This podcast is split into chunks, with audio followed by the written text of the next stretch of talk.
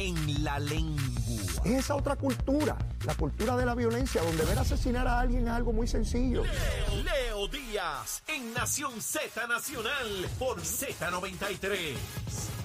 Y comenzamos nuestra segunda media hora aquí en Nación Z Nacional. Mi amigo, soy Leo Díaz. Estamos a través de Z93, la emisora nacional de la salsa, la aplicación de la música y nuestra página de Facebook de Nación Z. Y contacté al jefe de todo lo que tiene que ver con tecnología en el gobierno de Puerto Rico, al ingeniero Enrique Volkers, porque quiero que me hable de un artículo que hay hoy sobre inteligencia artificial en el gobierno. Enrique, saludo.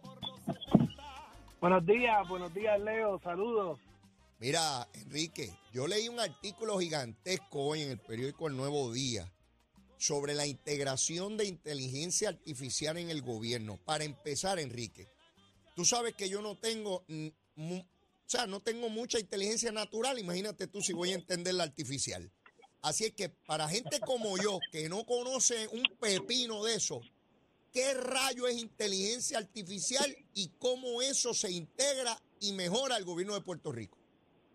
Pues claro, pues mira, mira, Leo, llevamos ya un tiempo escuchando sobre inteligencia artificial, ¿verdad? Y todos los ciudadanos deben estar escuchando de esto. Básicamente, inteligencia artificial es una computadora, ¿verdad? Una, una serie de computadoras con mucha capacidad de procesamiento de datos, donde unos seres humanos, ¿verdad? Y diferentes personas le entran mucha información para que la computadora haga ciertas acciones, eh, ¿verdad? Que, ¿verdad? Que, que, que ayude a procesar información eh, más rápido. Es, es, es básicamente dándole las herramientas a la computadora para que piense y llegue a conclusiones de una forma más rápida. ¿Qué pasa? Eso es lo que toda la vida las computadoras han hecho, Ajá. hacer un trabajo por nosotros, pensar por nosotros, pero ahora con la tecnología tan avanzada, Ajá. la manera, la respuesta es mucho más rápida, mucho más inmediata y la misma computadora puede estar, eh, empieza a alimentarse ella misma para eh, recibir más información. En vez de depender 100% de una persona que le dé información, la computadora y los sistemas están programados para llegar a conclusiones y ella misma seguir alimentándose de las conclusiones o de la, de la, de la información que está buscando. Hasta ahí, Es, es un hasta, tema... hasta ahí me parece sencillo, pero dame ejemplos específicos donde yo pueda identificar que ese ejercicio de esa máquina y lo avanzado de su procesamiento permite una ejecución gubernamental donde antes se necesitaban seres humanos y no se va a necesitar un ser humano ahí. Dame un ejemplo. Pues, pues, pues mira, mira, te voy a te voy a dar un ejemplo y particularmente lo que leíste en el en el periódico esta mañana. Ajá. En el caso de donde lo empezaron a implementar, que es la- en, en ese a ese, ¿verdad? SG, do- la- eh, donde donde tú tienes toda la información de todas las compras del gobierno.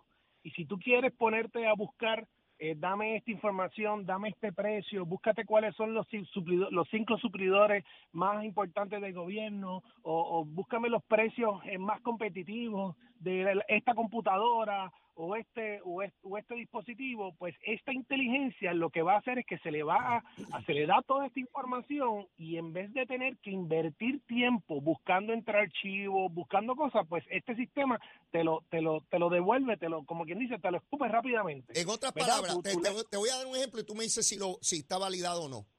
Necesitamos comprar chalecos a prueba de balas para la policía. Y de ordinario, eso mismo, dame el suplidor que más barato me lo puede vender. y, y, y por ejemplo, e- esa sería una alternativa. ¿Cuáles son los chalecos a prueba de bala que hay en el mercado? Dame por precio, dame por calidad, dame por garantía. Antes tenías que poner a uno o varios empleados a hacer todas esas investigaciones en distintas jurisdicciones. Ahora tú le pides eso a la máquina y la máquina te dice, aquí están, en tal sitio este es el precio. Correcto, y esos mismos empleados ahora van a tener esta herramienta para conseguir la información y poder dedicarle más tiempo a otras cosas que requieren más importancia, ¿verdad? Y, y así le vamos a estar dando herramientas a los empleados del gobierno y obviamente las diferentes empresas que así lo usan para que su tiempo sea más ágil y sea más efectivo. No vamos a sustituir empleados por máquinas, le vamos a dar más herramientas a los empleados para que su tiempo sea más ágil, para que sean puedan ser más productivos y dedicarle mm, el tiempo que merece a labores eh, bastante importantes que ayuden a agilizar el, el, gobierno. es importante resaltar, esto es una herramienta interna que se está trabajando de forma interna para el gobierno. Esto ah. no comparte información con fuentes externas, no está abierta al público, esto es simple y sencillamente una herramienta para, para que la Administración de Servicios Generales pueda manejar de forma más eficiente los pedidos de información, la búsqueda de información y cuando haya que hacer una, una subasta de gobierno, pues nos temos días buscando todos los detalles. En, un sistema nos devuelve esos, esos detalles rápidos. Hoy estamos concentrados en ASG, pero debo entender que esto va inmigrando a otras dependencias de gobierno para lograr ese mismo, ese mismo nivel de eficiencia. ¿Eso es así? correcto, ASG fue una de las primeras que lo está utilizando, pero ya llevamos varias agencias de gobierno que se está trabajando con, eh, para tener este tipo de herramientas, la Junta de Planificación, el Departamento del Trabajo, el Departamento de Educación. Hay ya agencias que están trabajando, claro está, está en PRITS y PRITS está trabajando en lo que nosotros le llamamos un marco de regulación de cómo esta inteligencia artificial se puede y se debe usar, porque esto no es instalar en inteligencia artificial así por porque sí, ah, e, ese es el nuevo juguetito, vamos a instalarlo a ver qué tal. No, no, no, se tiene que hacer de una manera planificada, se tiene que hacer de una manera pausada y con un beneficio inmediato al gobierno y a la ciudadanía, ¿verdad? Esto no es, no, no, esto no es, ah, pues instálale como, como le llaman, el chat GPT para que haga el trabajo por alguien. No, no, no. Buscamos herramientas que ayuden a agilizar el gobierno y ahora mismo estamos trabajando en ciertas cosas que pueden ayudar a agilizar lo que es la gestión gubernamental para beneficio del ciudadano. Excelente. Quería que tuviéramos la oportunidad de conocer de, la persona que, que, sabe de esto, como, como eres tú, Enrique, eh, por dónde va el gobierno, porque siempre cuando se trata de tecnología, yo voy. A mí me enseñó una profesora que cuando hay médico uno no va donde curandero, yo voy a la fuente primaria, que es su señoría. Así que agradecido como siempre, Enrique. Gracias por tu participación. Gracias. por el tiempo, Leo, y un abrazo a todos. Como siempre, ya sabes. Feliz Navidad. Igual a ti, igual a ti, un abrazo. Bueno, con esta tecnología se le puede instalar a algunos políticos que no trajeron inteligencia natural y hay que instalar la inteligencia artificial. Mire, yo conozco una cantidad de políticos que no, no trajeron aceite en la lámpara, pero están ahí decidiendo cosas. Pues entonces, como no tienen inteligencia natural, la que viene en el casco, pues le instalamos una máquina de esta para que lo, que lo ponga inteligente artificialmente. Mire, esto está tremendo. Pero bueno, quería que tuvieran esa información porque me parece sumamente valiosa cómo el gobierno va convirtiendo la tecnología en un avance eh, dramático para el beneficio de la ciudadanía. Eso no es por el gobierno, por el gobierno mismo, es para el ciudadano. Mire, ayer un grupo de líderes del Partido Popular, encabezados por Héctor Ferrer Hijo, radicaron una querella contra Elmer Roman, el candidato este tremendo que trajo Jennifer, una cosa maravillosa. Cuando él aparece, uno tiene que taparse los ojos de, de lo mucho que alumbre ese pájaro. Pues Elmer Roman, ustedes saben que es empleado federal, del gobierno federal, de la milicia.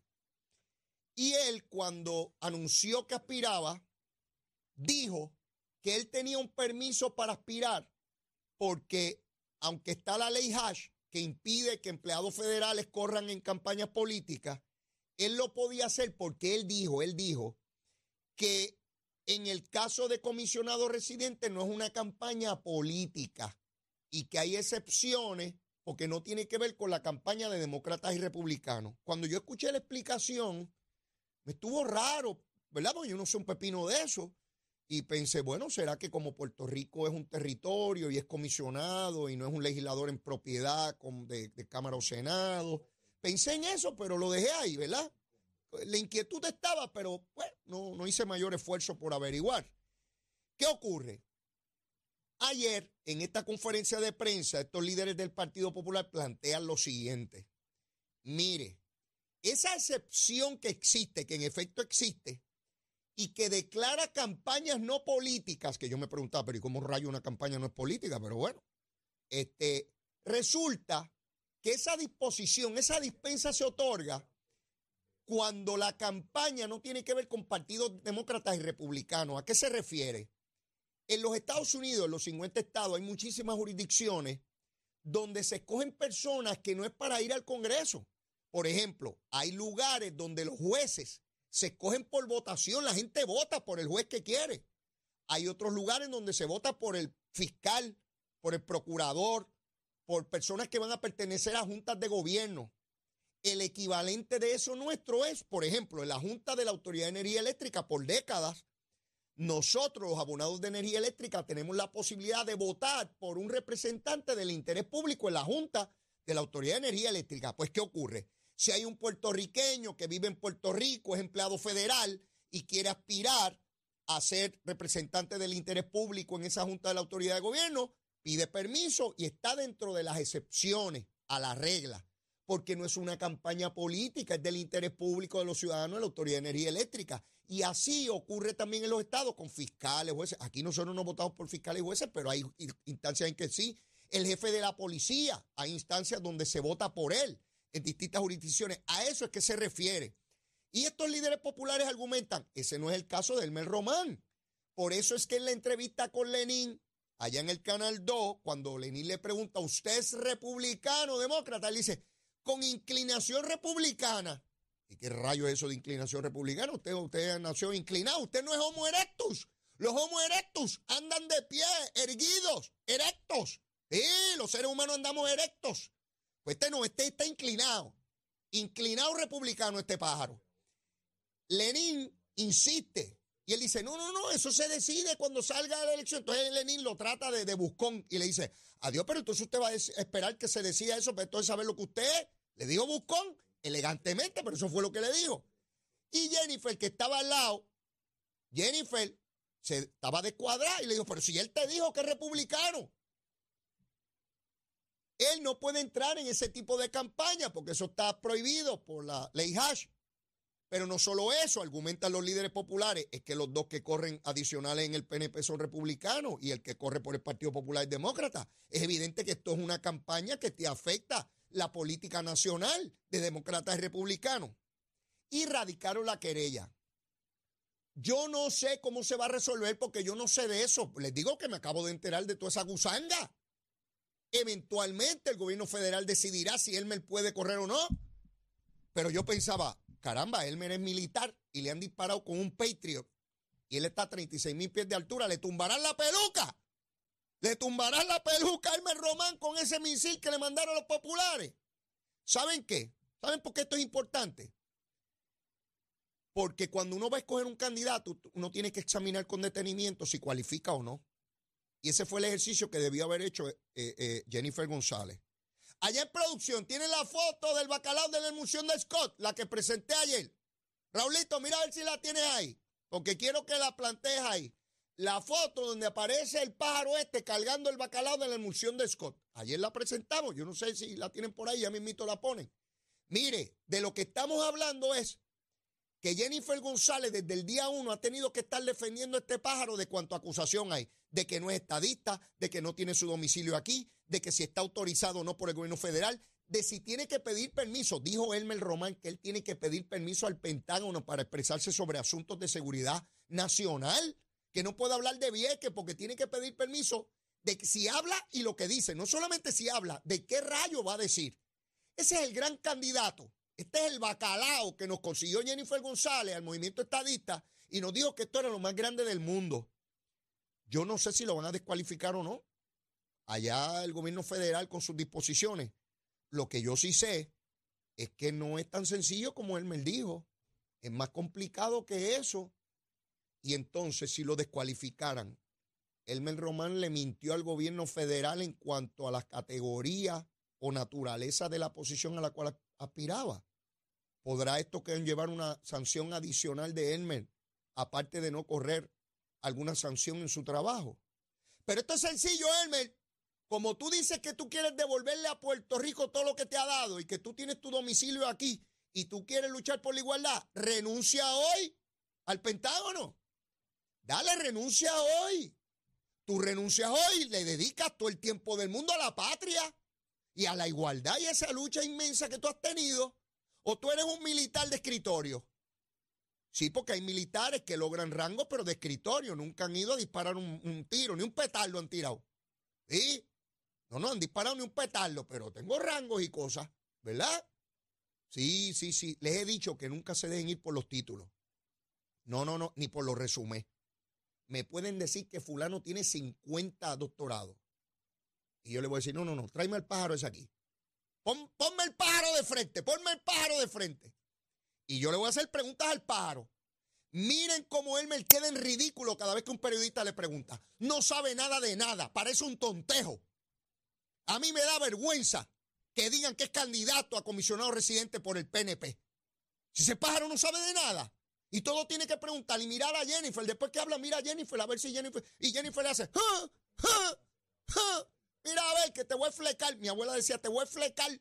Jennifer lo mira, te voy a flecar si no dices lo que es. Te meto al mangle y te ahogo en el mangle si no dices lo que tienes que decir. Mire, a eso ha llegado esa candidatura de Jennifer González. Allá Johnny Méndez se le brincó con Pedro Pierluisi ayer. Esa está ley de, caramelo para decir que está neutral otra vez o que está con los marcianos. Yo no sé con qué rayo está y Elmer Román haciendo el ridículo. De hecho, lo guardaron. Yo no he visto más a Elmer Román. ¿Dónde estará metido? En el mangle. No sé dónde rayo está Elmer. Increíble.